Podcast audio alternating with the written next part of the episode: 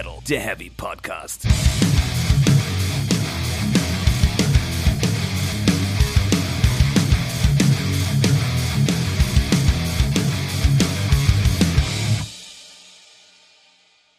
Herzlich willkommen zu Folge 109 von Speak Metal, der Heavy Podcast.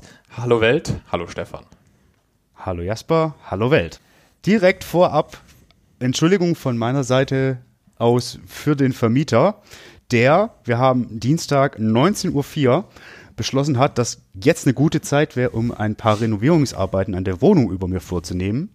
Es könnte durchaus sein, dass äh, Tischkreissäge und oder Pressluft oder was auch immer ein wenig in die Aufnahme reingrätschen. Wir gucken, dass es nicht ganz so doll zu hören ist. Ja, und von meiner Seite aus auch eine dicke Sorry vorneweg. Meine äh, Notizen für diese Folge sind exakt mit Leerzeichen wohlgemerkt 1026 Zeichen.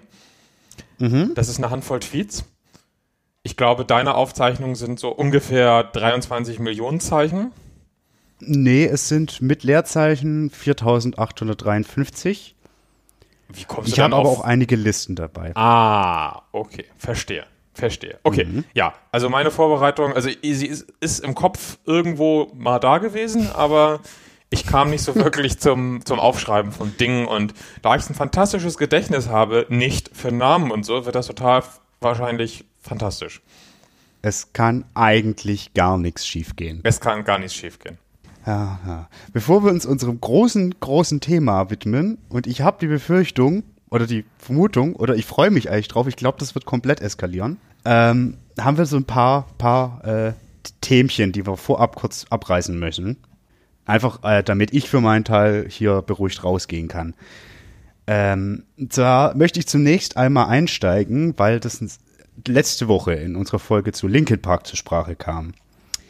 Äh, da hattest du ja erwähnt, dass äh, du ein Interview mit dem Jordan, dem Keyboarder von Bring Me the Horizon, gelesen hattest. Mhm. Ein relativ äh, zeitnahes. Mhm. das war, glaube ich, auch von letzter Woche. Ja, gut möglich. In dem er sehr explizit darauf äh, äh, sich äußert, dass Linkin Park so eine der wichtigsten Referenzen für die Band und überhaupt sind. Und ich musste mich extrem zusammenreißen, weil ich zu dem Zeitpunkt schon etwas wusste, was aber noch nicht bekannt ist, beziehungsweise war.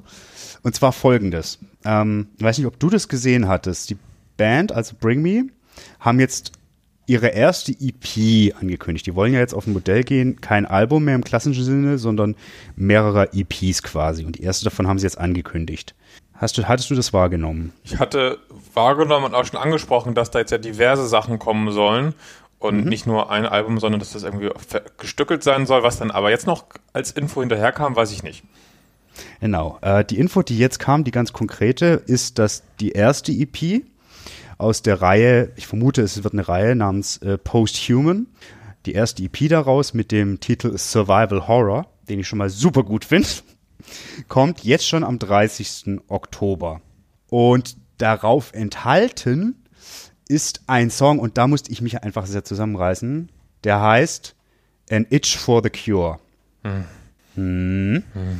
Sprich, Wortspiel, ne? Einfach mal das Cure for, for the Itch von Linkin Park her umgedreht und auf die jetzige Zeit übertragen, weil wir haben ja gerade alle ein Itch vor ein Cure von Corona her. Hm. Ja, ja, hm. ja, musst du nicht erklären. Pff, manchmal weiß es nicht. Es, es ist aber, das ist gar nicht das eigentlich Spannende daran, meiner Meinung nach. Das Spannende ist, dass dieses Stück, ich weiß gar nicht, ob ich das schon sagen darf, aber ich sag's jetzt einfach. Vielleicht werden wir von Bring Me the Horizon verklagt. Du. Ist, ja? Ja, du wirst verklagt. Nee, nee, nee, das ist alles, äh, alles, alles und alles mitgehangen, mitgefangen. Ähm, das Stück ist tatsächlich äh, sozusagen ein, ein Interlude das auf den Song King, äh, Kingslayer einläuft. Und besagter Song Kingslayer ist ein Feature mit Baby Metal. Und der Song, also ich bin mir jetzt nicht ganz sicher, ob das genau das ist, was ich erwartet hätte, wenn Bring Me the Horizon mit Baby Metal zusammenarbeiten oder eigentlich das komplette Gegenteil. Ich sag jetzt mal aber so, der Zusammenhang des Titels Kingslayer mit einer gewissen Linkin Park Referenz könnte schon, wenn man es ein bisschen überinterpretieren will, auch ein bisschen arg hochnäsig daherkommen.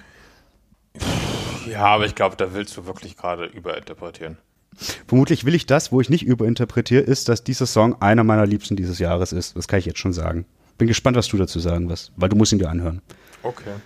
Mhm. Und ich glaube auch, die ganze EP, so viel kann ich auch schon sagen, wird für Menschen, die mit der Band irgendwann mal was anfangen konnten, und ich sage bewusst irgendwann, meine damit auch die Anfangstage, wird alle erfreuen.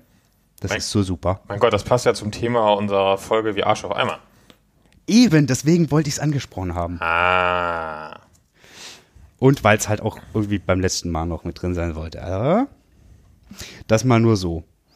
Ähm, dass Architects einen neuen Song veröffentlicht haben, der ein bisschen wie neuere Bring Me the Horizon klingt, müsste ich jetzt nicht weiter diskutieren. Ja, äh, du hast es vorhin gepostet, hast dich sehr gefreut. Deswegen dachte ich, könnte man ist vielleicht halt mal kurz, könnte man kurz drüber reden. Ich fand's lustig, wie sich in den Kommentaren einige Leute aufgeregt haben, dass die sich jetzt auf einmal verändern. So, aber ist irgendwie Veränderung nicht Teil der Spielidee dieser Band? Ja, es wäre nicht so, dass es auch schon ein, ein Album wie The Here and Now gab oder sowas, das durchaus auch mit dem brach, Ja, was die Band zuvor gemacht hatte. Eben. Ja, kurz dazu auch meine These ist tatsächlich ein bisschen die, das letzte Album Holy Hell, das ja das erste war, nachdem äh, Tom Searle verstorben war. genau, wir hatten von dem Album ja auch Hauptsongwriter. schon mal hier. Genau. Genau. Ähm, da war, glaube ich, noch viel, einfach zum einen gab es diese Thematik an sich zu verarbeiten, dann war aber auch noch Material von Tom da, was sie ja auch verarbeitet haben. Und ich glaube, das nächste Album, was jetzt ansteht, ist einfach, sie sind jetzt in der neuen Konstellation mit dem Dude von Cylosis noch zusammen und sind mit dem jetzt auch ganz, ganz neu quasi in dieses Album rein. Ich glaube, die probieren sich da jetzt einfach aus, nachdem sie dieses große, sehr emotional aufgeladene Album schon gemacht haben. Ist meine These. Keine Ahnung, ob das stimmt. Ja, das glaube ich aber tatsächlich auch, ne? Also, weil auch wenn du zum Beispiel Aufnahmen halt verwenden willst von jemandem, der nicht mehr da ist oder so, das zwingt dich ja auch schon ein Stück weit in eine Richtung, weil ist ja bestehendes Material und so. Und du schließt dann ja auch mit einer Phase ab und jetzt gibt's halt Raum für was Neues und es ist irgendwie logisch, dass sich das jetzt nochmal in eine andere Richtung weiterentwickelt. Ich fand die Kommentare recht belustigend, muss ich sagen. Das ist mal wieder äh, sehr schön typisch. Ähm, Kommentare belustigen kommen wir gleich auch nochmal anderweitig zu. ähm, mit der Breaking News von vorhin. Ja. Äh, ich möchte noch kurz sagen, wie furchtbar ich diese Ultraweit-Videos finde. Was soll das? Ja, so es sehen Monitore irgendwie- einfach nicht aus und Geräte. Ja, ich weiß auch nicht. Aber ansonsten voll schön, ich mag den Song. Ja, ich nehme mich auch. Und ich wollte jetzt nicht auch fragen, Playlist? Fragezeichen? Ja, ja, ja, mach mal, mach mal. Gib ihm. Was wir nicht auf die Playlist packen sollten hingegen. wir müssen es nur ganz kurz einmal ansprechen. Äh, Ja, es, es geht komm. schnell. Äh, Five Finger Death Punch und ihr bescheuertes Kackvideo. Ähm, wir müssen es nicht lange debattieren. Äh, ich äh, wollte nur fragen, hast du inzwischen die Artikel gelesen, von denen ich sprach? Ja, habe ich. Äh, die, äh, ja, du beziehst sich auf den von äh, Metal Injection. Genau, also zwei Stück. einmal ja. so eine, genau, einmal so eine, ja, Stück für Stück Auseinandernahme des gesamten Machwerks Ja. und dann eine Reaktion auf dem Zoltan, also dem Gitarristen, seine unfassbar, unfassbar dämliche oder dreiste oder dumme, ich weiß es nicht. Why not Versuch, both? Da, ja, aber es ist wirklich so. Also, um, um, komm, wir müssen das einmal kurz anreißen. Wir müssen nicht in en Detail auf das Video eingehen.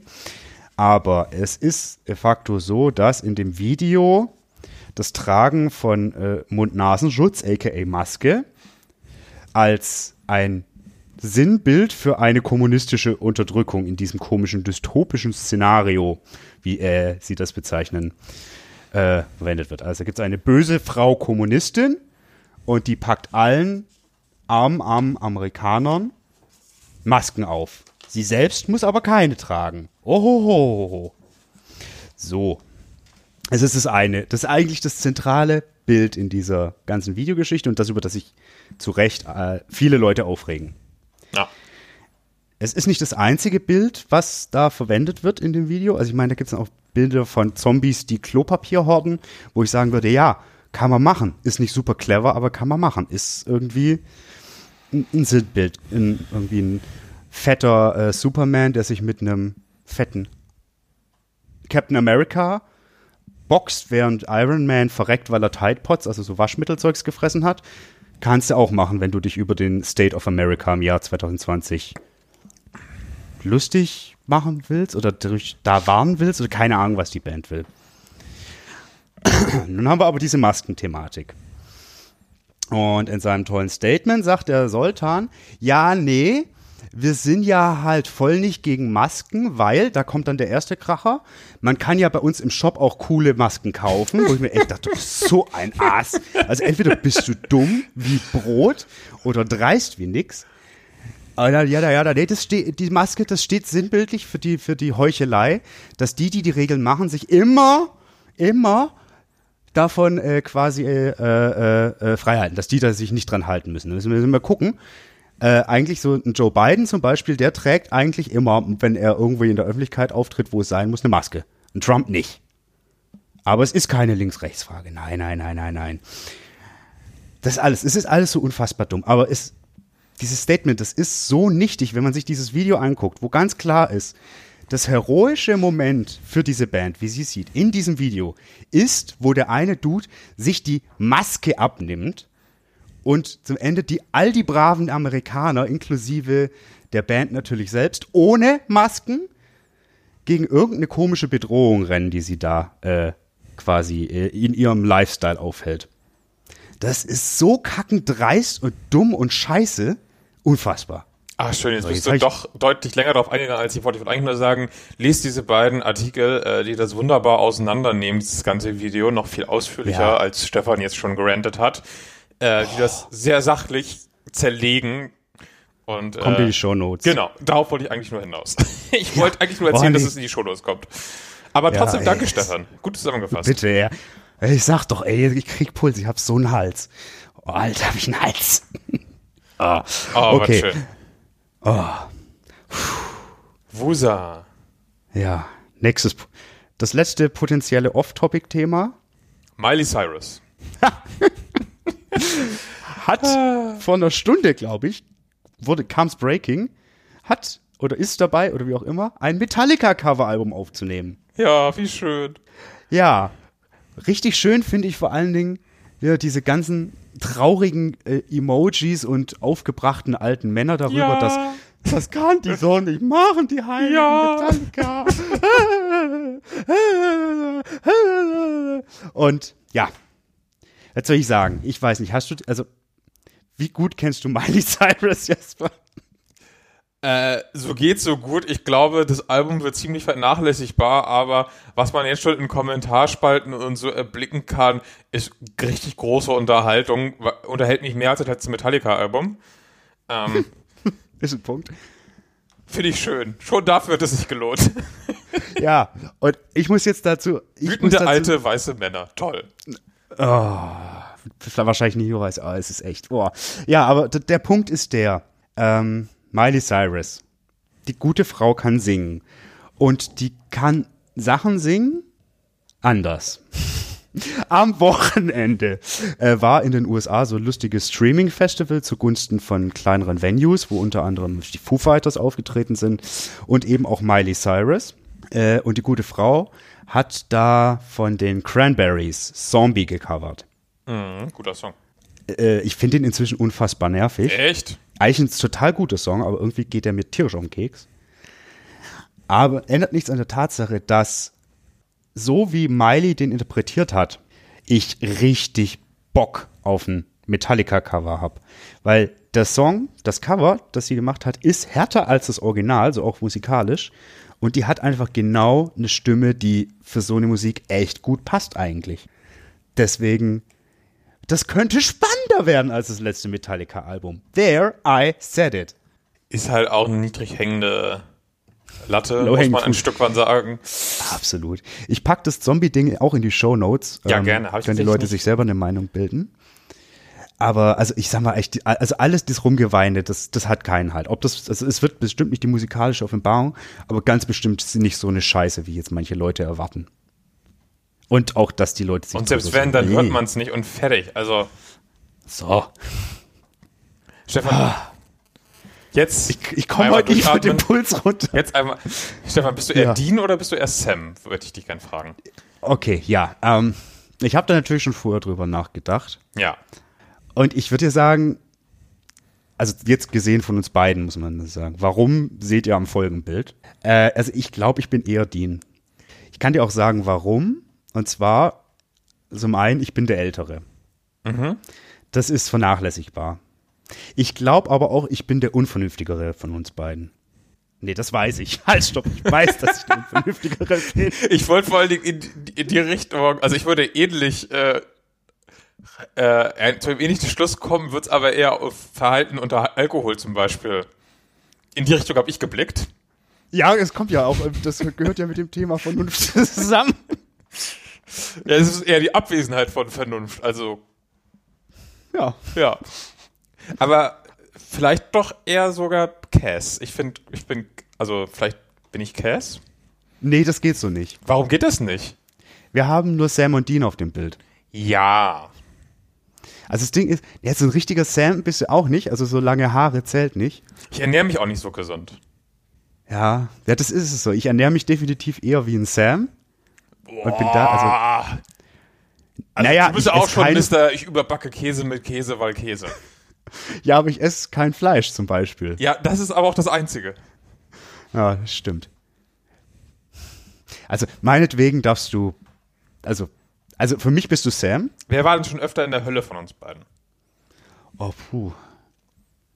Also ich wache ja jeden Morgen darin auf. Äh, Gott, das war schlecht. Du wachst denn jetzt so hoch auf, Stefan. Das ist ähnlich, aber nicht ganz so schlimm. Ja, das ist wie. Itzehoe ist wie, wie äh, das Fegefeuer, wie Purgatory. Und wer war da? Ich glaube, Dean. Das ist so verwirrend bei denen, weil sie jede Staffel in der Hölle sind. Oder im Fegefeuer. Haben jetzt eigentlich alle verfolgt, die noch nie eine Folge, äh, verfolgt, haben, äh, haben alle verloren, die noch nicht eine Folge Supernatural in ihrem Leben geguckt haben? Ich glaube schon, oder?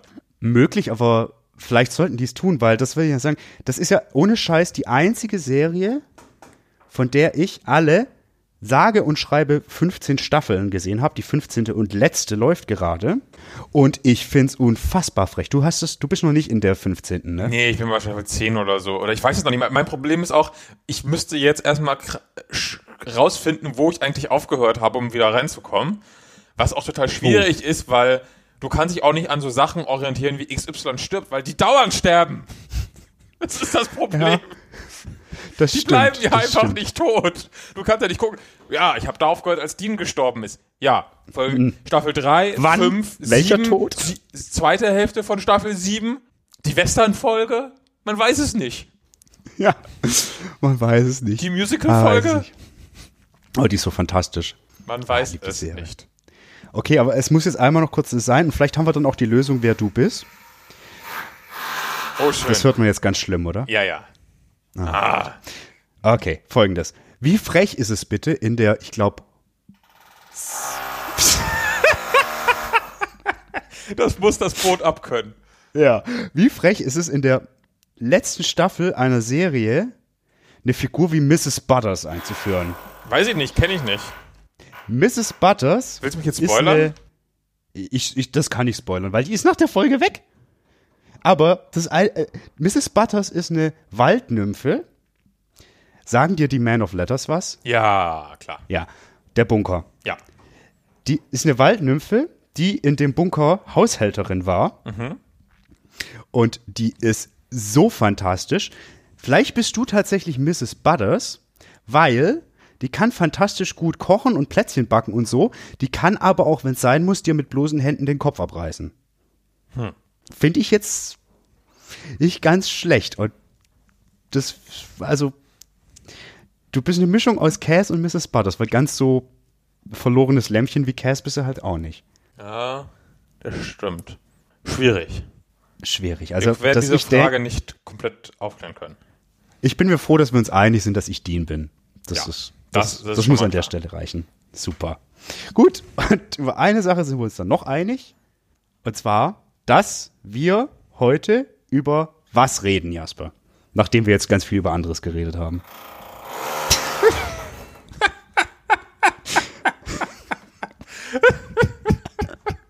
Ist das schön? Der Kommentar aus dem Off. äh, wir reden über das Dingsbums-Symbol. Ähm. das Sym- The Symbol Remains. Äh, das war ein Vorschlag von äh, Janis. Janis? Janis. Ja. Ähm, was hat's damit auf sich, Stefan? Also. Das kann doch nicht wahr sein. Jetzt mach, wir müssen Ah. es hinter uns bringen. Ja, also, folgendes. Zuhörer Janis hat uns eine sehr lange und sehr ausführliche Mail geschrieben, die wir eigentlich auch einfach hätten vorlesen können, ähm, warum wir uns der Band Blue Oyster Cult widmen sollten, die am 9. Oktober dieses Jahres ihr erstes Studien Studioalbum, besagtes The Symbol Remains, rausgebracht haben. Das erste Studioalbum seit 2001, also Yes, seit genau. bummelig fast 20 Jahren. Und äh, hat da ganz schön betont eigentlich äh, so eine Sache, die ich zwar für meinen Teil wusste, aber nicht mich tiefer mit auseinander beschäftigt hatte, dass es schon eine ziemlich einflussreiche Band für den Metal war, ohne je so richtig groß geworden zu sein. Ja, mit halt so ein, zwei Hits, die irgendwie jeder kennt, ähm, die ansonsten aber irgendwie echt nicht viele Leute auf dem Schirm haben, die Band. Und er verglich das Album, das vorliegende, auch zum Beispiel mit der 13 von ähm, den, den Engländern von Black Sabbath. die ja auch, äh, um das einfach mal kurz wegzuhangen, weil wir müssen dazu auch noch eine Sache sagen. Jasper sagte, er hatte ganz tolle Notizen. Zu den tollen Notizen gehörte nicht, wie ich gehofft hatte, dass er sich so schön Sachen gewidmet hat, wie Zahlen, Daten, Fakten. Aber es gab mal eine gemeinsame Tour, eine Black and, Ja, Blue and Black, Black and Blue Tour genau. von äh, Sabbath und äh, Blue Oyster Cult. Right. Ähm, ja, deswegen die Bands kommen öfter in einem Kontext zusammen, haben, da gibt es Bezüge, woher die kommen, kann ich nachher erklären tatsächlich. Ähm, ja, und da hat er deswegen das mit der 13 verglichen und äh, brachte auch an, dass das jetzt zu dem Zeitpunkt, wo auch zum Beispiel mit Azedatze alte Urgesteine wiederkommen, irgendwie ein ganz guter Zeitpunkt wäre, wobei ich tatsächlich ACDC da rausnehmen würde. Einfach vor dem Grund, ACDC sind meiner Meinung nach, was das Drumherum und so weiter angeht, kein bisschen so spannend wie Blue Oyster Cult, durfte ich feststellen. Nee, und auch soundtechnisch und so, das ist ja einfach ganz andere Welt. Richtig. Äh, Nix gegen Azedatze, haben wir ja beide Bock drauf, aber das ist schon ein anderer Schnack. Das passt so gut nicht zusammen. Ähm, ja, ja, ja, das zur Präambel. Dann mal kurz an dich erstmal die Frage, Jasper. Wie weit hattest du dich, bevor wir uns jetzt mit diesem aktuellen neuen Album beschäftigt haben, mit der Band auseinandergesetzt? Die Das Hits. ist halt das Ding. Ich kann mich wirklich in einreihen bei den Leuten, die sagen, sie kennen zwei, drei Songs und äh, wissen, dass es die Band gibt und äh, haben vielleicht auch True Blood geguckt oder so, wo das irgendwie die ganze Zeit als Intro lief. Völlig fantastisch. Ähm, ich habe mich tatsächlich auch wirklich wenig mit der Band befasst gehabt und äh, habe jetzt recht viel gehört und hatte durchgehend Spaß damit eigentlich, auch mit den verschiedenen Phasen der Band und so. Und vor allen Dingen hatte ich die ganze Zeit, und das ist total toll, so ein, so ein total heimeliges Gefühl, so, weil mir alles, obwohl ich ganz viele Sachen noch nie gehört hatte, es kam mir alles unfassbar bekannt vor, es kam sich, fühlte sich alles total richtig an, hat ganz viele Assoziationen zu anderen Bands geweckt, aber halt nicht im Sinne von, die haben das denen eigentlich nachgemacht, sondern das Gegenteil, die haben sich den Scheiß damals größtenteils ausgedacht und der Rest, äh, von dem ich das kenne quasi, hat es dann irgendwie 10, 20 Jahre später mit aufgenommen für den eigenen Sound. Total spannend. Also fand ich wirklich eine ne, ne schöne Reise durch die Musik und die ist noch lange nicht abgeschlossen, weil ähm, ich meine, die haben jetzt nicht zehntausende Alben veröffentlicht, das ist eine Handvoll eher, ähm, aber trotzdem einiges an, an Stoff zu hören, total spannend. Ja, stimmt. Äh, boah, ich weiß nicht, wie viele Alben es sind, aber ziemlich viele. Und ich kann an der Stelle jetzt schon mal sagen, Janis hat ein Monster erschaffen. Ich habe mir kurzerhand die komplette Diskografie der Band bestellt und versenkt mich jetzt dann im nächsten Lockdown einfach in Blue Oyster Cult, habe ich beschlossen. Bestellt, wie im Sinne von, du hast bei Spotify auf Abonnieren gedrückt, richtig? Nein, im Sinne von, ich habe mir physische Tonträger geholt. Warum das denn? Ich brauch das! Materialistisches Ko Kapitalistenschwein, ey. Ja, voll. Konsum. Geil. Ich bin doch Dean. Ich bin einfach Dean. Ja, ist so. Dean mag auch Blue Oyster Cult. Fakt. Sam nicht, aber du magst. Cass mag bestimmt auch Blue Oyster Cult. Auf jeden Fall. Ähm. Cass bester Mann. Engel. Beste Mann. Genau. Ähm, was wollte ich eigentlich sagen? Ähm, genau, also das ist doch ein recht umfangreiches Werk, was die Band so an sich hat. Und was ich total bezeichnend fand, so in den frühen Jahren, also muss ich sagen, gegründet hat sich die Gruppe in den 60ern, die hießen dann irgendwie mal Soft White Underbelly, dann Oaxaca, dann äh, Stork Forest Group, bevor sie sich, äh, ich glaube, 1970 in Blue Oyster Cult benannt haben. Gegründet ist ja schon mal gar nicht so ganz richtig, ne? Tell me more. Ähm, ich meine mich zu erinnern, dass es da zwei äh, Studenten gab, die Bock hatten, eine Band zusammenzustellen und zu managen. Die haben auch Songs für die geschrieben, sind aber selbst nie auf diesen Platten oder als auf der Bühne zutage getreten. Das heißt, die haben das eigentlich mehr oder weniger zusammengecastet. Tatsächlich ist das ein Punkt, die genaue Genese der Band, die geht an mir vorbei. Das habe ich nicht auf dem Zettel. Äh, äh, die beiden Menschen, von denen du sprichst, das ist auf einmal, auf jeden Fall mal Sandy Pearlman. Hm, Und Richard, nicht Metzelder, das ist ein Fußballer, aber so ähnlich. ich sag ja, meine Notizen sind bruchstückhaft. Richard? Ja, Sandy und Richard. Okay, Richard war dann aber irgendwann. Okay, da bin ich tatsächlich jetzt ein bisschen raus. Ähm, Fakt ist aber, ich weiß, äh, Pearlman ist eine ganz, ganz wichtige Person, was das Ganze angeht. Ja.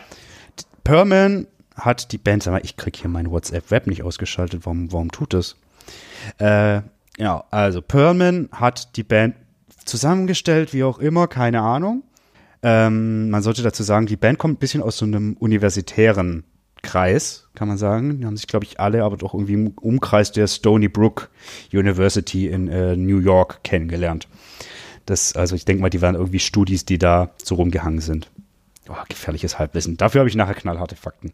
Anyway, Nice. Perman, wie gesagt, äh, hat quasi ganz viel Initiative bei der Band gezeigt. Pearlman war Manager, Produzent bis, ich glaube, äh, also die Agents of Fortune, auf der hier auch Don't Fear the Reaper drauf ist, von 1976 hat er auch produziert. Ähm, er war stellenweise sogar am Gesang, wenn ich das richtig gelesen hatte, aber nicht sonderlich erfolgreich.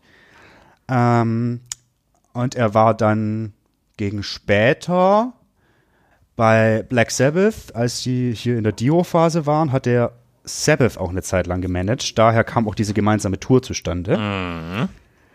Ähm, was bei Pearlman aber so richtig spannend ist, ist, äh, wie ich finde, ähm,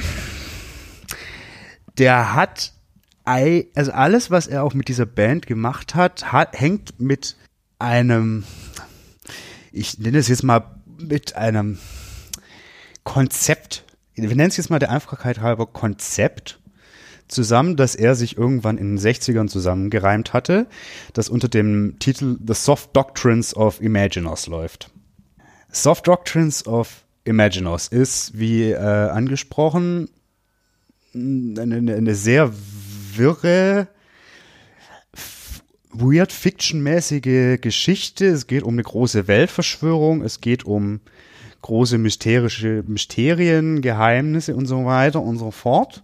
Ich will das an der Stelle nicht zu weit ausführen, weil das eigentlich Potenzial für eine ganze Folge bietet. Ähm, nur so viel. Ähm, diese, diese, dieses, diese, diese Idee, dieses, dieses, ich nenne, dieses Konzept, das sich auf die Band übertragen hat im Sinne von Texten, die stattfinden. Es gibt ein Album, das letzte, das ist, glaube ich, in der also, also, es gibt ein Album, das auch Imaginers heißt, das quasi tatsächlich das ganze Konzept, das er sich da mal ausgedacht hat, erzählt. Genau, das ist das elfte Album der Band, glaube ich, oder sowas. Ende der Genau. 80er war das. Genau. De facto hatte aber niemand in der Band Bock auf diese, dieses Konzeptalbum. Deswegen hatte es äh, Perman das eigentlich nur mit dem äh, Schlagzeuger äh, Albert Bouchard aufgenommen, beziehungsweise mit dem dran war, weiterarbeitet, gearbeitet, bis dann die Plattenfirma sagte, das ist irgendwie scheiße, wir wollen da draußen Blue Oyster Cult Album machen, deswegen ist die Band rein, woraufhin dann Bouchard raus war. Das ist irgendwie relativ spannend. Die Band hatte auch keinen Bock auf äh, Cowbell, nur just saying. Ja, die Band hatte auch keinen Bock auf Cowbell, ähm, da kommen wir gleich noch zu. Ja, es war nur ein kurzer äh, Einwurf, um ein bisschen Vorfreude auf Cowbell zu. Ja, Cowbell ist das Beste. Äh, wo, wohin wollte ich eigentlich genau? Das weiß ich auch nicht, Stefan. Geseier? Ähm, ich wollte damit hin, dass zum Beispiel der Name Blue Oyster Cult, der stammt auch tatsächlich aus diesem ganzen großen Konzept sage ich mal, spielt da quasi eine Rolle. Ähm, genauso wie auch, ähm, nee, das, da müssen wir jetzt mal anders. Gottes Willen habe ich mich da jetzt verzettelt. Das macht Punkt ja. ist, Sandy Pearlman, wahnsinnig, wahnsinnig spannende Person, ist äh, 2016 verstorben. Und ähm, ja, äh, was man zu ihm sagen sollte, er war nicht nur Manager, Producer und so weiter und so fort, sondern er war auch einer der ersten Musikkritiker, weil ich hochinteressant fand. Also ist so, so klassischer Fall von ich äh, ich kann Musik kritisieren, aber bin selber nicht musikalisch, aber ich weiß genau, wo es hingehen soll. Und das hat er, glaube ich, ein bisschen versucht mit, mit Blue Oyster Cult durchzusetzen, bis die Band dann irgendwie da nicht mehr so richtig Bock drauf hatte. Ja, also der wurde ja auch generell dann von vielen, äh, von Labels zu allen möglichen Bands ge geschliffen, hat auch irgendwie das zweite The Clash-Album hat er, glaube ich, auch gemacht, zum Beispiel. Ähm, Genau. Ich habe irgendwo gelesen, er wäre quasi der Hunter Thompson des, des Rocks gewesen. Das war ja dieser Gonzo-Journalist, dieser äh, berühmt-berüchtigte. Ja, ja, das kann man auch definitiv sagen. Also ich muss halt wirklich sagen, wir bewegen uns in USA der 60er, 70er in einem akademischen, studentischen Milieu, in Kunstkreisen. Äh, Drogen haben da mit Sicherheit eine Rolle gespielt. Kann ich mir überhaupt auch nicht vorstellen bei der Band. Von dem Umfeld. Und ähm, ja, und da war Sandy Perman unterwegs, in dem sich auch komplett versenken können. Ich bin zum Beispiel über eine total spannende Anekdote von ihm, beziehungsweise nicht eine, Anekdote, ein Interview mit ihm gestolpert, das er mit äh, Banger TV geführt hat. Ah, mit Sam Dunn, meinst du? Genau, mit Sam Don, äh, wo er ein bisschen äh, über die Zusammenhänge von ähm, Heavy Metal und klassischer Musik referiert.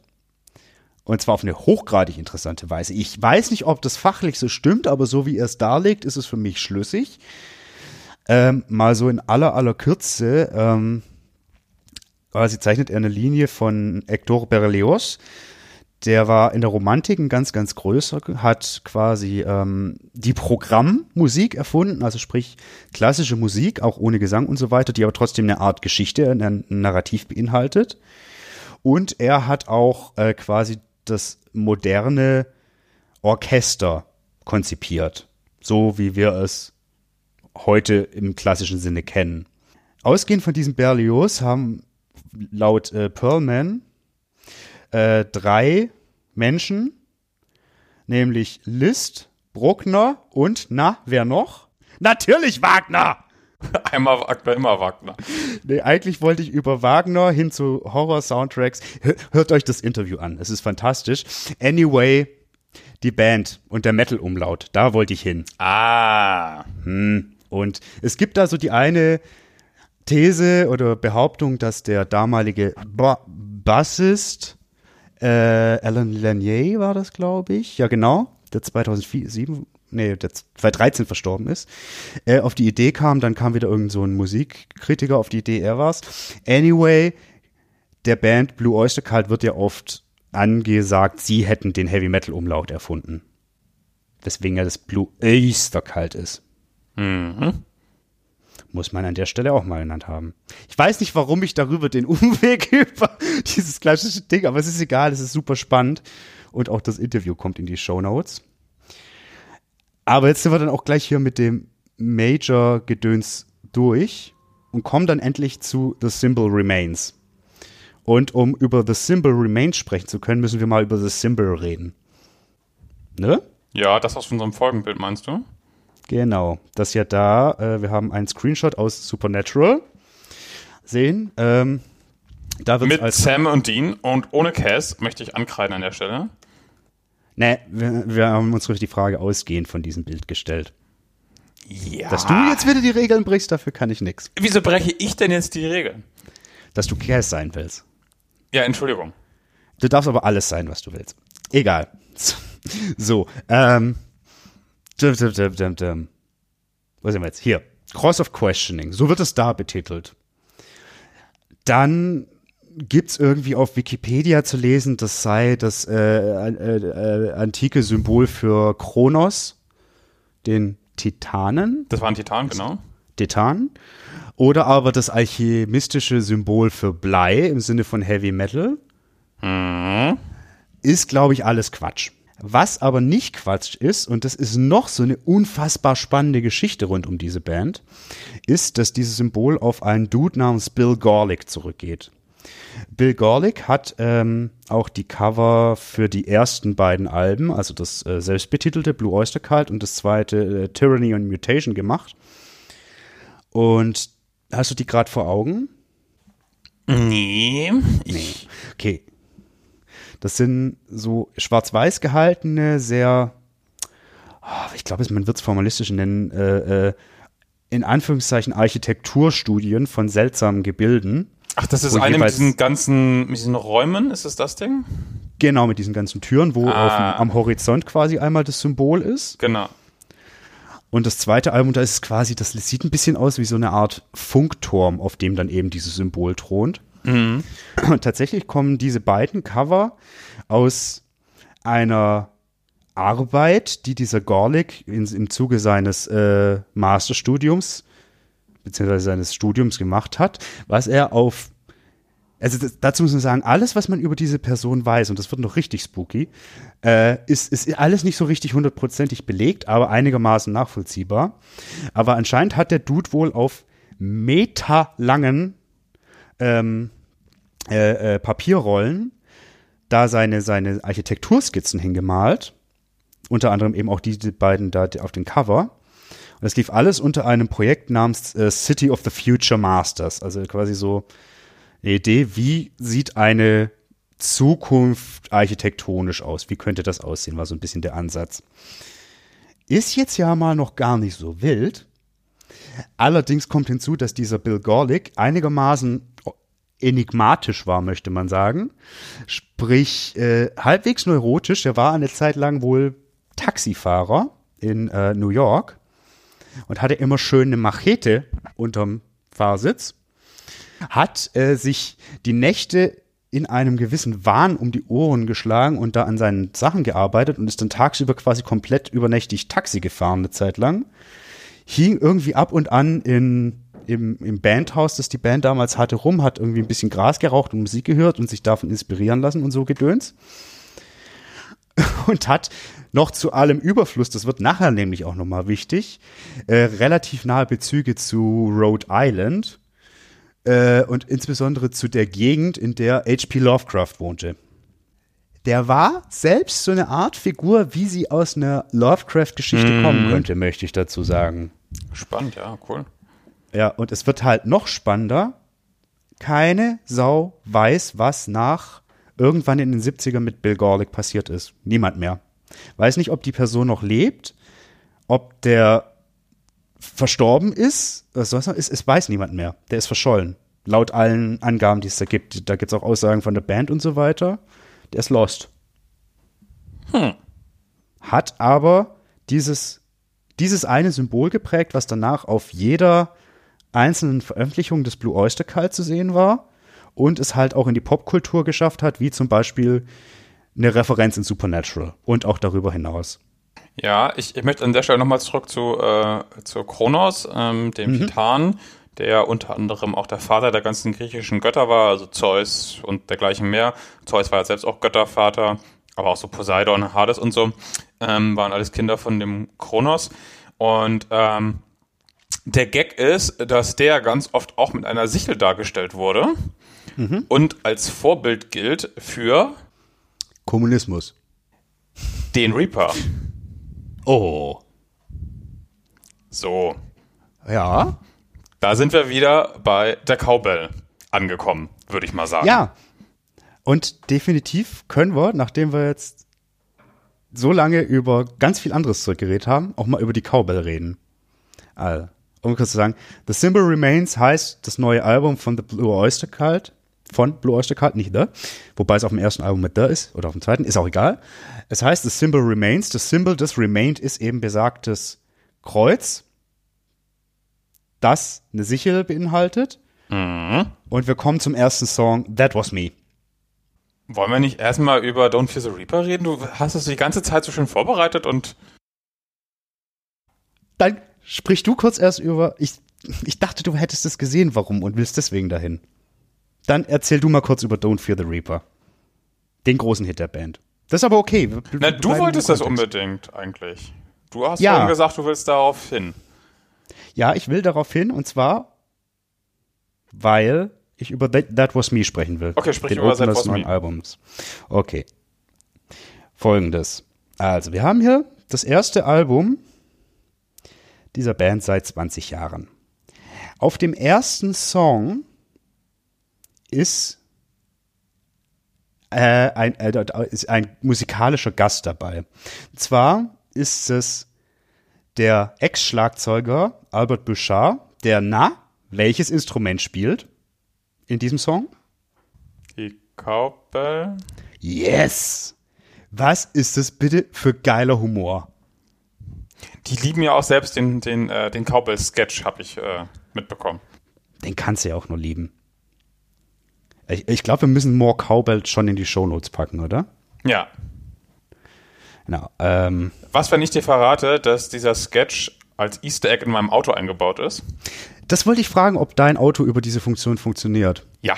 Äh, fun verfügt. Ja. Hast du getestet? Regenbogen, ja, ich habe es tatsächlich, beim ersten Mal passierte es versehentlich in einer Baustelle auf der Autobahn. Ich war sehr verwirrt, dachte, das Auto ist kaputt.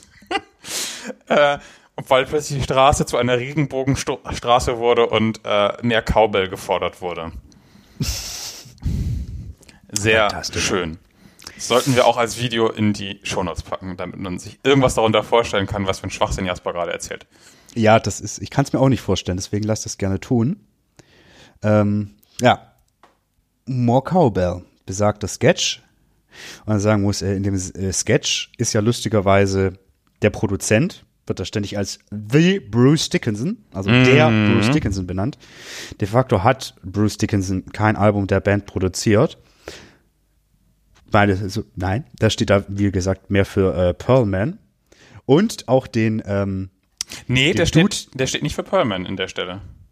Stimmt, da war es ein anderer, der Pro äh, doch, also er steht für Perman, aber den Song von Don't Fear the Reaper hat eigentlich jemand anderes produziert.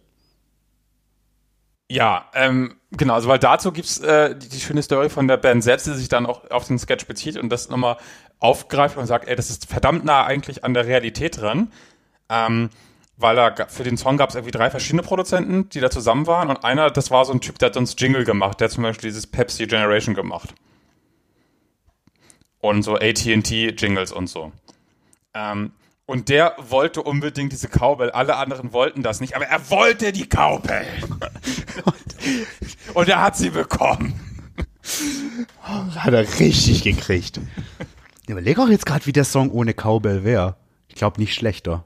Wahrscheinlich nicht, aber weil die hatten erst irgend so eine komische äh, Flöte drin oder Trompete oder so, das wurde dann rausgekickt. Dann wollten sie eine Triangel und der Produzent wollte aber unbedingt in diese Lücke da in diese Cowbell reinschmeißen. Und, Äh, Da ist mir eine Cowbell aber auch lieber als eine Triangel, muss ich und da haben sie es tatsächlich auch wirklich diverse Male aufgenommen und die fanden es immer alle blöd und äh, aber er hat sich am Ende durchgesetzt und sie haben dann die Cowbell auch irgendwie mit, mit Duct Tape umwickelt, damit sie nicht ganz so sehr cowbellt und so. und am Ende war dann die Cowbell drin und sie sahen, dass es gut war. Sie sahen, dass es gut war und sehen es auch heute noch und beweisen, dass sie einfach geilen Humor haben. Das zieht sich nicht auf dem Album durch. Das ist echt schön. Wie findest du den Song That Was Me an sich? Mm, Also ich habe jetzt nicht äh, zu jedem Song was aufgeschrieben. Ich finde den Einstieg des Albums generell nett. Meine Highlights kommen aber später. Ähm, ja, also gebe aus, ich war so, als ich das den, äh, die Platte das erste Mal eingeworfen habe, also wirklich mit relativ wenig Erwartungen, war ich auch so, hm, ist ein guter, härterer Rocksong, ist schmissig, ist eingängig, aber haut mich jetzt nicht vom Hocker. Genau. So. Aber schöne Cowbell. It needs more Cowbell. Hat er gekriegt. Und dann kommt auch der Buscher. Ah, es ist alles schön. Aber de facto war ich gleich dann beim zweiten Song komplett in Love. Bei äh, Box in My Head, Ja. führe aus. Ja, also. Box in my head. Also muss, es ist, das ist so ein Power-Pop-Song, würde ich sagen. Wenn es ein Genre sein müsste, Power-Pop. Es ist kein richtiger Hard-Rock-Song in dem Sinne. Ist sehr eingängig, sehr schmissig. Mehr Pop. Missig also. Ja, das ist einfach das richtige Wort dafür, finde ich. Und man muss es erstmal schaffen, einen Refrain wie folgenden so zu verpacken, dass es ein Ohrwurm wird. There's a box in my head and inside is a box and that box has another box within. There's a box in my skull. Box. Das ist unfassbar gut. Dass das als gesungen als Ohrwurm funktioniert. Das ist echt eine Glanzleistung. Das darf eigentlich nicht funktionieren. Ja, Tut's das ist, aber. ist ein bisschen frech, das stimmt schon. Ja, äh, dem Zuge war aber, fiel mir aber noch was ganz anderes auf. Und zwar etwas, das ich von der Band schon öfter gehört hatte, aber da ich mich nie tiefer mit auseinandergesetzt habe, nie so richtig wahrgenommen habe. Die Texte haben durchaus stellenweise fast schon literarischen Anspruch. Und das kommt nicht von ungefähr. Nee, das passt ja auch zu dieser ganzen Gedichtskiste da von dem äh, Sandy. Von Pearlman. Genau. Genau, also Perman hat auch ein paar Texte, wie gesagt, auf den vorherigen Alben geschrieben. Aber jetzt, da der, wie gesagt, äh, verstorben ist, arbeiten die seit, also The Blue Cult, seit dem, ich glaube, dem letzten Album, dieses irgendwas mit Mirror, nicht Mirrors, sondern irgendwas mit Mirror, mit einem gewissen John Shirley zusammen. John Shirley ist äh, Schriftsteller, zählt mit zu den Mitbegründern von äh, des Cyberpunk-Genres, ähm, hat zum Beispiel aber auch so Gesch Geschichten gemacht wie am Filmdrehbuch von The Crow mitgeschrieben. Und äh, jetzt auch zuletzt, irgendwie, das wusste ich gar nicht, äh, zum letzten Album von Mark Tremonti hier vom Alter Bridge, Gitarristen, äh, quasi den Roman dazu geschrieben. Mit Mark Tremonti zusammen. Ja, und der hat zum Beispiel auch ähm, für Borderlands Sachen geschrieben und so. Stimmt, genauso Tie-In-Novels, genau. Ja. Ähm, und ja, also, Ich glaube auch irgendwann Buch tatsächlich zu dem einen Resident Evil Film und so. Also der ist tatsächlich sehr, sehr umtriebig in, in sehr vielen verschiedenen Bereichen und äh, macht da wohl auch echt immer eine relativ gute Figur, was man so mitbekommt. Ohne dass ich jetzt irgendwie den Großteil des Schaffens kennen würde, weil das ist tatsächlich ziemlich, ziemlich umfangreich. Ich bin da auch drüber gestolpert. Ja, also das ist, es ist viel zu groß, aber es ist halt de facto so, dass er zum Beispiel hier bei Box in My Head seine Finger drin hatte. Er hat übrigens auch beim ersten Song schon seine Finger mit drin. Und ich finde, das macht sich bemerkbar, dass er wirklich, also ich traue, also den anderen Bandmitgliedern, die haben auch echt gute Arten, Texte zu schreiben, aber der, der macht nochmal andere Dinge. Da gibt's nachher noch ein schönes Beispiel. Finde ich total gut. Und der Vollständigkeit halber muss man aber auch das sagen, dass John Shirleys erster Roman, deswegen kommt wahrscheinlich überhaupt die Connection, äh, Transmaniac, Transmaniacon, ist ja quasi bezugnehmend auf den ersten Song auf dem ersten Blue Oyster Cult Album Transmaniacon MC. Daher kommt überhaupt die Connection. Also das ist richtig, richtig geil, was sich da alles auftut. Jetzt schon an der Stelle. Wir sind bei Song 2. Und wir haben noch nicht über tote US-Präsidenten gesprochen. Ich bin sehr gespannt, wie du äh, den das hinbekommst, aber ich will ja auch über eine Browser-Erweiterung mit Präsidenten Ja. reden. Da bist du wahrscheinlich auch gespannt. Oder Da hast bin ich richtig gespannt. Nee, habe ich mir. Ich hatte so viele andere Sachen, in die ich meinen Kopf versenken musste. Ging nicht. Okay. Box in My Head, Hit. Ist für mich Playlist. Einer von zwei meiner Playlist-Songs von der Platte. Kannst du nichts machen. Playlist. Ihr liebt den Song. Na gut, Ja. na gut. Dummerweise liebe ich aber auch Tainted Blood. Echt? ja. Also wie gesagt, meine Highlights kommen später und Ja. ich bin Ich auch eigentlich dagegen, jetzt irgendwie über jeden Song in der Länge irgendwie zu gehen. Müssen wir auch gar nicht. Müssen wir auch überhaupt nicht. Ich liebe den Song aber. Und einfach nur aus dem Grund, weil es halt einfach echt crazy Vampirschmonz ist. Ja, das Und für stimmt. mein kleines Emo-Herz ist halt eine Zeile wie Eternity is Misery. Ja. das ist halt echt groß. Und es, ist, es, es klingt halt auch ein bisschen wie Meatloaf. So. Da Deswegen- kommen wir aber später auch nochmal, glaube ich, stärker zu, oder? Ja, gerne. Weil das ist eigentlich, glaube ich, sogar mein Highlight dann später. Oh, schön. Ähm, Wenn wir vom gleichen reden sollten, aber ich gehe stark davon aus. Ich vermute es auch, tatsächlich. Ähm, ich würde gerne noch auf Nightmare Epiphany kurz zu sprechen kommen. Einfach, weil da nochmal ein gerade auf Beispiel ist. jeden Song der Platte kurz Danach halt nicht mehr. Okay. Aber da ist halt wirklich äh, so ein Ding drin, wo ich sehe, okay, Shirley, literarischer Anspruch. Hast du da dir mal den Text angeschaut? No, Sir. No, Sir. Dann, gut, dann hast du also nicht geweint. Nein. Äh, ich sag mal so, die, in der ersten Strophe äh, kommen die Zeilen Burning Teslas were driving by, at the wheels evil clowns. Ich finde, das ist ein unfassbar gutes Bild. Brennende Teslas und am Steuer fiese Clowns. Es geht um einen Albtraum, den ein Mädchen hat und danach entspinnt sich eine Liebesgeschichte. Weiter muss man nicht gehen. Aber diese Zeilen, ich finde die so gut, weil das so ein krass starkes Bild aufmacht und so ein zeitgemäßes. Das hätte ich von so einer Band nicht erwartet, sowas auf so einer Platte zu hören. Fühle ich gerade nicht, aber stimmt, es ist eigentlich zu zeitgemäß für äh, Ja. so eine alte Band, ähm, ohne das alt jetzt negativ nehmen zu wollen. Ja, du fühlst es nur nicht, weil der Tesla brennt. Das ist mir so egal. Solange der Tesla seinen Regenbogen fährt, nee, ich finde das als super. Das ist halt so eine Ästhetik, auf die ich stehe. Genauso wie ich auf Vampirschmunz stehe, stehe ich auf so absurdes Zeug und auf die Twang-Gitarren in dem Song. Aber das ist auch gut. Okay. Ähm, über den nächsten wolltest du ja nicht reden, hast du ja schon verlauten lassen. Nicht Ähm, zwingend notwendig. Nee, genau. Äh, also für mich ist tatsächlich das erste Highlight auf der Platte eigentlich The Machine, da müssen wir jetzt aber Mhm. auch nicht groß drüber reden. Den finde ich, das finde ich sehr nett. Ich finde ihn vor allem auch mal noch sehr irritierend, weil er mit diesem Handyklingeln anfängt und ich mich jedes Mal umgucke. Ja. Ist natürlich ein cheap Trick, aber immer wieder schön.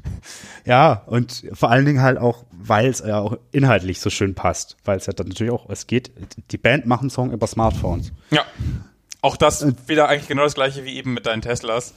Erstaunlich vorwärtsgewandt, sag ich mal. Absolut. Äh, ist natürlich auch eine gewisse Kritik drin, aber eine durchaus nachvollziehbare und jetzt nicht so alte weiße Männer schimpfen über Miley Cyrus, die Metallica covert mäßig, sondern schon so ein bisschen ambivalent. Also es geht darum, wie, was, wie toll eigentlich so Smartphone ist. Also, dass die ja, Ja. wirklich was helfen und was bringen, aber gleichzeitig ist man schon ein bisschen denen aus, wie heißt das, ausgeliefert. Man sagt Zmombi. Smombi. Stimmt, das Wort Smombi. gab's mal, ne? Ja, das war Smombi. ganz schlimm. Äh, Äh, aber schön. Ja, richtig schön finde ich auch äh, Train True. Lennys Song. Was für ein Oh. fantastisch unterhaltsamer Song. Das, das ist, der ist, das ist ja tatsächlich mein zweiter Liebling, Echt? den ich okay. auf der Playlist haben muss, ja. Okay. Ähm. Würde ich mitgehen, weil der, der, der ist schön unterhaltsam, ja. Voll. Ich muss sagen, Ja. also bitte, Nee? Mach. ich, ich blick den inhaltlich ja nicht so richtig. Also es geht wohl um einen Lenny, der auf der Suche nach jemanden ist und deswegen bei der Eisenbahn anheuert oder so. Oder so. Und deswegen geht es dann halt dann auch schon mal so, dass es heißt Train, Train, Fiddly Dang, Fiddly Otten, Fiddly Doo, Yankee Doo.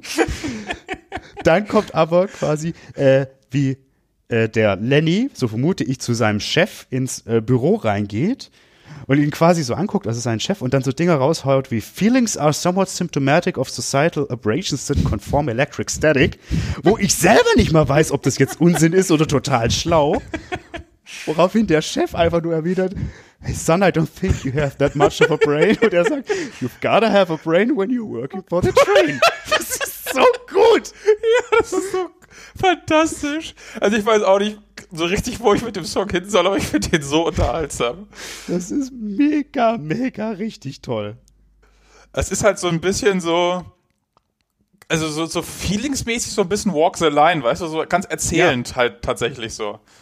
Ja, und das hat ja auch wirklich dieses, dieses von Johnny Cash etablierte Chaka Chaka, dieses, Genau. ne, diese Art Gitarre zu spielen. Und äh, Mundharmonika, die wie Zugpfeifen da klingt. Ah, was schön. Ah, lieb ich so toll. Also für mich wird es dann mit Florida Man weitergehen, oder hast du davor noch was? Äh, äh, äh, äh, ich bin irritiert. Wieso? Also, äh, ich, äh, kurz äh, einmal zu Return of Saint Cecilia ist jetzt nicht so richtig spannend, spannend.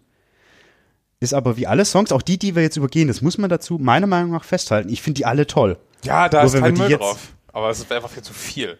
Genau, wenn wir die jetzt noch in aller Tiefe analysieren würden, wird es blöd werden. Was ich hier aber relativ spannend finde. Ich habe mich ja ein bisschen sehr tief in, über das Wochenende in dieser Band versenkt. Ähm, ich hatte dir ja von der Stalk Forest Group erzählt, wie die Band irgendwann mal hieß. Und tatsächlich hat die Stock Forest Group 69 oder 79, das ist nicht ganz klar bei dem Song, einen Song namens Saint Cecilia aufgenommen. Der wurde aber erst 2001 veröffentlicht. Und dieser ursprüngliche Saint Cecilia Song ist so eine relativ harmlose Auseinandersetzung mit dieser Schutzheiligen der Kirchenmusik und damit vielleicht auch der Musik an sich. Und diese neue Version ist textlich ganz schön giftig. Und ich finde, der lässt sich, aber das kann auch wieder Fall sein von Stefan überinterpretiert, durchaus auch so ein bisschen lesen nach dem Motto, irgendwie diese ganz alten Sachen, die sie da gemacht haben, kamen dann aus irgendeinem Grund 2001 wieder. Ich weiß nicht, ob das cool für die Band war oder nicht, keine Ahnung, aber kamen auf einmal wieder und waren mal wieder da. Und es kann sich so ein bisschen lesen, als ob das damit was zu tun hätte. Auf jeden Fall ist es eine Fortsetzung in irgendeiner Form dieses ganz, ganz alten Songs der Band. Und da sind wir wieder karriereüberspannendes Schaffen, ganz viele Querverweise drin, total geil. Aber es ist mindblown, ne? Ja. Ich bin etwas verwirrt, warum du nicht Stand and Fight erwähnen wolltest, muss ich ganz ehrlich sagen. Ja, warum würdest du ihn erwähnen wollen? Weil wir ein Metal-Podcast sind. Ach so. Das ist ein Metal-Song. Ja. So der, also der, das ist ja der härteste Song auf der Platte, faktisch. Ja, das stimmt. Find Aber auch, nicht so richtig spektakulär, finde ich. nö. Aber gut. Gefällt mir richtig gut. Erinnert mich wahnsinnig an die äh, letzte Judas Priest-Platte. Dazu muss man auch sagen, Eric Bloom, der eine der verbleibenden äh, Mitglieder aus der Ursprungsbesetzung, sieht auch unfassbar äh, Rob Halford ähnlich. Das ist richtig lustig. Ah, okay, du willst den Metal-Song skippen und dann zu Florida Man kommen. Finde ich okay. Ja, Florida Man ist fantastisch. Okay, warum? ähm, kennst du das Florida Man Meme? Ja, natürlich. Gut. Und jetzt komm. Lass uns an der Stelle erstmal festhalten. Wir haben eine Band, die sich in den 60er Jahren gegründet hat, die einen Song über ein Internet-Meme machen. Ja. Und das ist nicht scheiße oder peinlich. Nee, es ist fantastisch. Kurz erklärt, Florida Man ist ähm, ein Meme. Es gibt irgendwie zigtausend Artikel über dumme Sachen, die Leute aus Florida machen, die so, so, so unfassbar dumm sind. Ähm, Ich habe äh, for your convenience, ich habe mal fünf schöne rausgesucht. Wollen wir?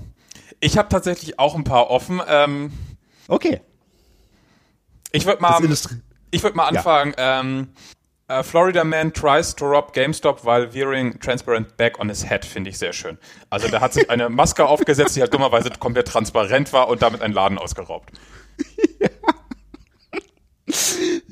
Ich würde gerne noch Klassiker auch aufnehmen. Ja. Assault with deathly, deathly weapon. Oh ja. Florida man charged with throwing alligator into Wendy's drive-thru. Den hatte ich auch gesehen. Auch sehr schön. Florida Man breaks into jail to hang with friends. Fand ich auch sehr schön. Eine kleine Abwandlung, aber auch gut. Florida Sheriff wants residents not to shoot at Hurricane Irma. You won't make it turn around. Schön fand ich auch, den hatte ich irgendwo gesehen, den bekomme ich jetzt wörtlich nicht mehr zusammen. Da hat äh, ein Florida Man, das war auch ein Cop, Burger King verklagt, weil er gesagt hat, die haben irgendwie Dreck auf seinen Burger gemacht und dabei war das einfach nur Gewürz. Stimmt, das hatte ich auch gesehen. Das ist toll. Richtig gut finde ich auch. Florida Man apparently painting anti-Hillary messages on Tampa Bay Crabs. Ja, den hatte ich auch gesehen. Und vor allem auch ganz schön sind auch sehr oft die Bilder dabei, ähm, Ja. was es für Leute sind. Ja, das muss man dazu tatsächlich echt sagen. Das sind oft, um es mal umgangssprachlich auszudrücken, halt echt arme Schweine. Also, ne? Mm, Also da sind oft durchaus Wohnungslose, Drogenabhängige, alles mit drin, aber auch ein paar absolute einfach nur so Vollidioten, Jo. Mit denen man nicht so richtig Mitleid haben muss. Mit dem, ich nehme einen noch, mit dem muss man nämlich gar nicht so doll Mitleid haben, aber ich finde das Bild einfach schön. Florida man hides in swamp after high-speed police chase, chase, gets stuck and licked by police dog. Ja. Schön fand ich auch, äh, das bekomme ich auch nicht mehr wörtlich zusammen. Ähm, der ist weggelaufen vor der Polizei, hat dann angehalten, um Capri-Sonne zu trinken und hat dann als Erklärung gesagt, äh, Crack zu rauchen macht ihn durstig. und es ist sehr wichtig, hydrated zu bleiben. Finde ich, finde ich wichtig. Der Mann hat halt einen Punkt, ne? Ja. Oh, das ist so toll. Ist Oder so toll. was ich auch, auch ein, ein großes Highlight, äh, Florida man in No Seriously I Have Drugs T-Shirt arrested äh, for äh, trading drugs. Ah, schön. Okay, darüber haben die einen Song gemacht. Ja. Sehr schön, es gibt ein, zwei Artikel äh, von äh, Florida Man, die sich angegriffen fühlen, die sagen, dass das alles Quatsch ist und das total furchtbar finden, dass die Band diesen Song gemacht hat. Wie jetzt, Mandy war nicht high auf Meth und hat äh, deswegen jetzt, riecht ihr Atem jetzt nach Katze? Sagt das Internet. Aha. Also, ne, irgendwie, ja, hier, die müssen den Song umschreiben, weil da stimmt ja alles nicht und so. Sagt jemand im Internet. Florida men say Blue Oyster Cult are wrong about Florida men. Ist eigentlich Ja. auch eine schöne Zeile. Naja. Ja, genau. Ähm, nee, die eine äh, Kolumne heißt zum Beispiel ähm, Don't Fear äh, Rewrite äh, Florida Man. Und da sagt er, ja, ich, ich hätte mir gewünscht, dass die vorher meinen Rat einholen, bevor sie diesen Song schreiben. Weil Florida Man is my sweet spot. Nun, Oh, scheiße. Ja, auf jeden Fall. Äh, es gibt äh, einen, einen sehr prominenten Florida Man, wollte ich noch sagen. Ähm, Den prominentesten von allen. Da kommen wir nämlich zu meinem Präsidenten und äh, Browser-Erweiterung. Und zwar ähm, am 31. Oktober 2019, also vor ziemlich genau einem Jahr, ist äh, Donald Trump offiziell Einwohner von Palm Beach, Florida geworden. Da ist ja sein komischer Golfclub. Und ähm, seitdem ist er jetzt quasi der Florida Man. Und die Daily Show hat daraufhin eine äh, Browser-Erweiterung für äh, Chrome und Firefox rausgebracht, das überall aus dem Namen Trump Florida Man macht. Und das funktioniert sogar in Untertiteln bei Netflix. So. Nice. Bitte. Ich dachte, ich dachte, die. Nee, es gibt. Nee. Ich dachte, das- wäre eine Browser-Add-on, das in jeder Rede von Trump einfach alles, jedes einzelne Wort durch einen Schlag auf die Cowbell ersetzt. Nein, das wäre natürlich auch schön gewesen, aber nein. Ja, wenn wir beim Thema schön, also wenn wir bei schönen Themen sind, wir müssen an der Stelle jetzt auch über die toten US-Präsidenten reden. Wir sollten vielleicht darüber reden, dass dieser Song einfach wirklich unterhaltsam ist. Ja, er klingt halt auch wie so Yachtrock, finde ich. Also richtig schlonziger Rock. Er ist nicht nur lustig, er ist auch gut. Er ist auch richtig gut. Ist, auch, ist, ist das äh, Playlist für dich oder kommt noch? Würde ich noch mit warten wollen. Okay. Äh, aber ich bin tatsächlich noch bei dem Song, wenn ich von toten US-Präsidenten rede. Ah, okay. Weil ich habe mir ja die Texte angeguckt, wie du festgestellt hast. Habe ich festgestellt. Und ähm, tatsächlich ist in diesem Song die Rede davon, dass, dass, dass die Menschen in Florida so komisch sind, darauf zurückführen würde, dass sie alle von äh, äh, den Medizinmännern des Stammes der Seminolen verflucht geworden sein wären. Ja, darauf bezieht sich äh, besagter, bitte schreibt den Song neuer Artikel auch. Und der sagt auch, der Rest von Amerika ist ja nur neidisch, dass äh, Florida jedes Mal eigentlich über die Präsidentschaft entscheidet und alle anderen eigentlich gar nicht zur Wahl gehen müssen, weil das ist ja ein Swing State. Ja. Jetzt habe ich dir deinen tote Präsidentenauftritt kaputt gemacht. Nee, ich überlege gerade, also ich muss dazu, ich dachte vielleicht, dass das aus einem anderen Grund quasi neu geschrieben würde, weil man könnte natürlich auch schon sagen, boah, ey, Native Americans da jetzt mit reinzuziehen, so nach dem Motto, ist ja auch Quatsch. Weißt du, wie ich meine? Das, aber, aber das ist ja eine andere Stoßrichtung. Nee, äh, mir geht es tatsächlich darum, dass ich habe mal nachgeschaut, ist da was dran an dem, einem vermeintlichen Fluch der Seminolen? Und turns out, ja, aber nicht an der Florida-Kiste. Es gibt tatsächlich so ein Gerücht oder eine Sage oder was auch immer, dass ein Medizinmann der, der, der First Nation der Seminolen den Präsidenten Andrew Jackson 1930 verflucht hatte, als der den Indian Removal Act ins Leben gerufen hat. Ich weiß nicht, ob dir das was sagt. Jackson sagt mal allgemein nicht so viel. Der war einer der Gründer der Demokraten, meine ich. Mehr weiß ich von Andrew Jackson eigentlich nicht. Ja, ich weiß eben, dass er für diesen Indian Removal Act verantwortlich war, sprich Landenteignung, ganz einfach, verbunden mit äh, dem Trail of Tears, also wo wirklich viele Native Americans gestorben sind, weil sie von ihren, aus ihren Heimaten vertrieben und umgesiedelt wurden. Auf ganz tolle Idee von Herrn Jackson hin. Und wie gesagt, es gibt dieses Gerücht, was auch immer. Also es ist halt Mist. Dass es Mist ist, ist klar. Aber es gibt es eben, dass daraufhin äh, äh, die, äh, die, die Medizinmänner der Seminolen Präsidenten der USA verflucht hätten. Und zwar, äh, jetzt muss ich gucken, dass ich das richtig zusammenkriege, dass jeder Präsident, der in einem Jahr, das auf Null endet, gewählt wird, innerhalb seiner Amtszeit stirbt. Und es ist tatsächlich so, ich habe die jetzt nicht alle überprüft, aber es gibt da Beispiele für, und zwar gar nicht wenige. Zum Beispiel William, William Henry Harrison, 1840 äh, gewählt, 41 gestorben. Äh, Abraham Lincoln, 1860 gewählt, 1865 gestorben. James A. Garfield, 1880 geboren, 1881 verstorben. Äh, William Gewählt, McKinley. Nicht geboren.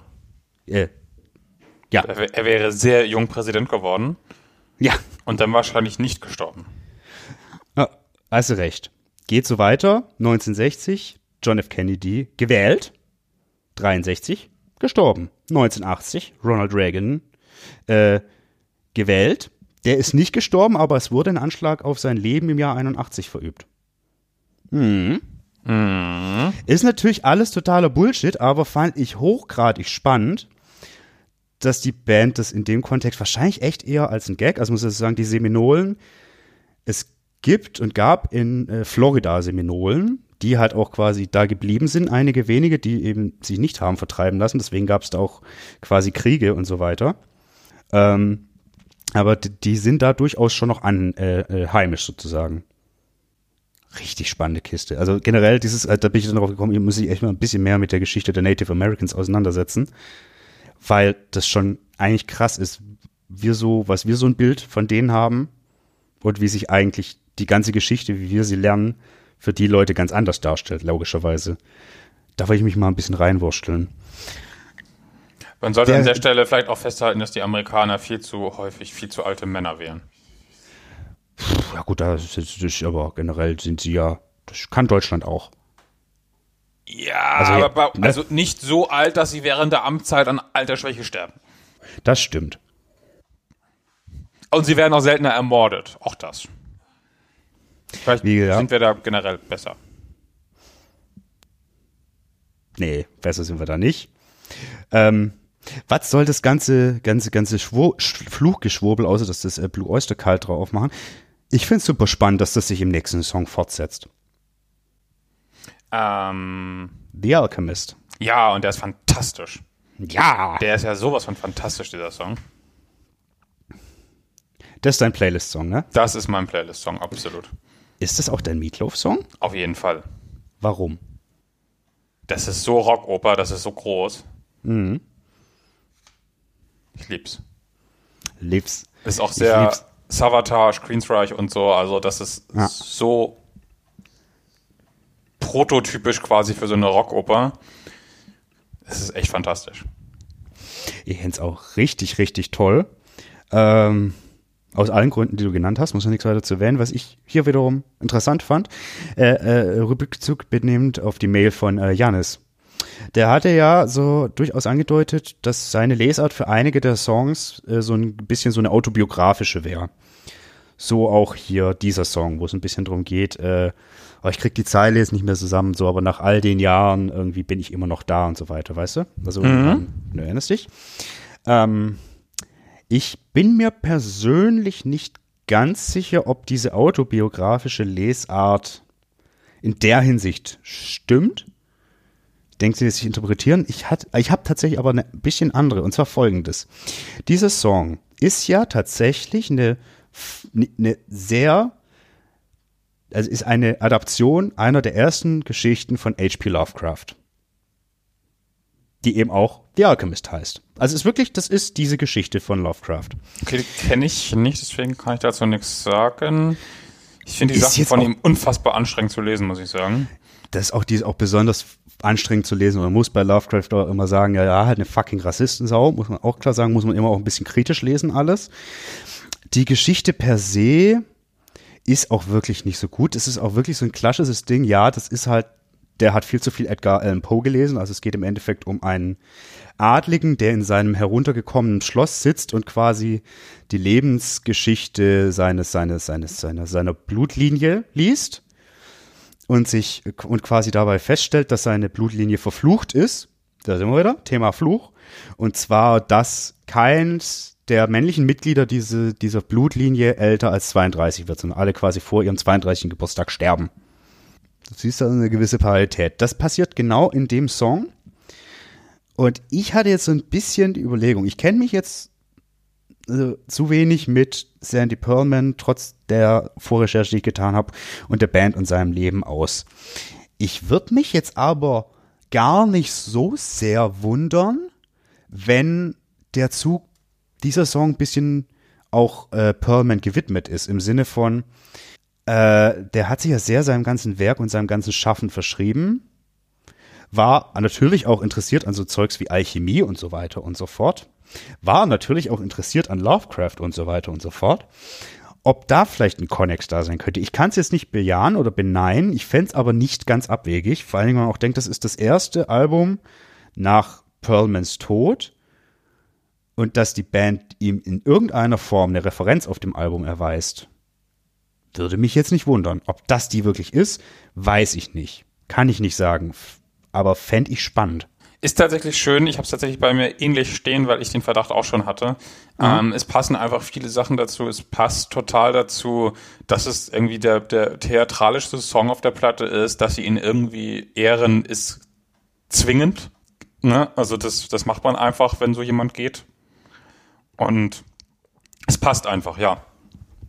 Ja, also, also den, man, man kann es natürlich nicht fest sagen, aber den Verdacht hatte ich auch.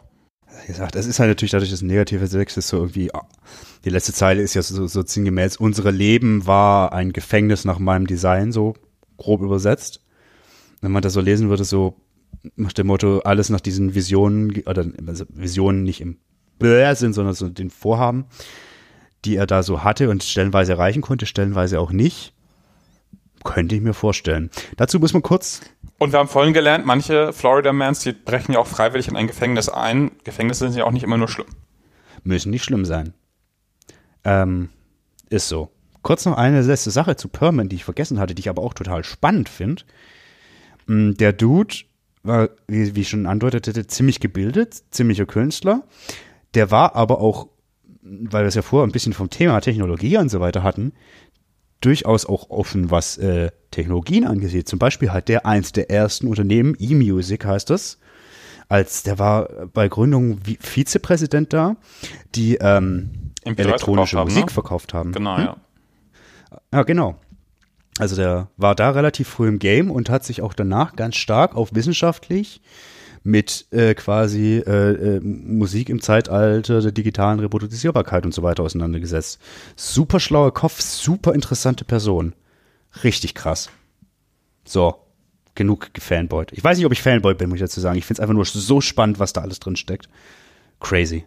Ist es auch. Und ähm, wir müssen jetzt langsam mal zum Ende kommen. Ja, Schnell. Gerne. Aber da steckt tatsächlich noch deutlich mehr drin und ich kann es jedem nur empfehlen, sich das selbst anzuhören. Das ist ein total schönes Album. Die ganze Band ist mega spannend. Ähm, macht das einfach. Passt auch gut in den Herbst, finde ich. Muss man auch nochmal sagen. Äh, ich, ich kann da, glaube ich, dazu nicht mehr sagen. Es ist, ich hätte es nicht erwartet, aber das hat tatsächlich Kandidaten für eins meiner absoluten Lieblingsalben dieses Jahr zu sein. Ja. Nicht nur, von all dem, was drinsteckt, sondern auch von der Musik und allem und dass es mir jetzt die Band wirklich nochmal weiter öffnet hat und so. Bin hin und weg. Es ist crazy. Ah, es ist ja toll. Machen wir jetzt eine, eine, Schleife drum oder willst du noch was loswerden? Wir müssten uns eigentlich dem Thema Musikvideos widmen. Keine Zeit mehr eigentlich. Ich weiß. Ich sag's dann einfach jetzt mal so. Über die Musikvideos, die offiziellen zu diesem Album, hüllen wir einen großen Mantel des Schweigens. Die kommen nicht in die Show Notes. Jasper, guck sie dir auch bitte nicht an. Die existieren quasi gar nicht. Macht euch die Mühe nicht. Das macht vieles kaputt von dem, was so schön ist an der Band. Jetzt bin ich getriggert. Ich weiß, guckst du so, aber sei gewarnt und seid gewarnt. Hört euch lieber die Musik an, die ist ganz fantastisch. Levit. Danke an Janis, dass er den Vorschlag gebracht hat. Danke. Ja, Und vielen danke an Dank. Jasper für Geseier ertragen. Danke, Dean. oh, sehr. Cass, Mrs. Butters. Whatever. ja. Vielen Dank an alle Zuhörer. Die diesen Irrsinn ver- mitverfolgt haben. Ja. Bitte kurz nachher Hand heben, wer alles dran geblieben ist und verstanden hat, was ich da von mir geben wollte. Vielen Dank an die Browser-Erweiterung. Vielen Yes, Dank an an Florida Man. I'm out. Tschüss. Tschüss.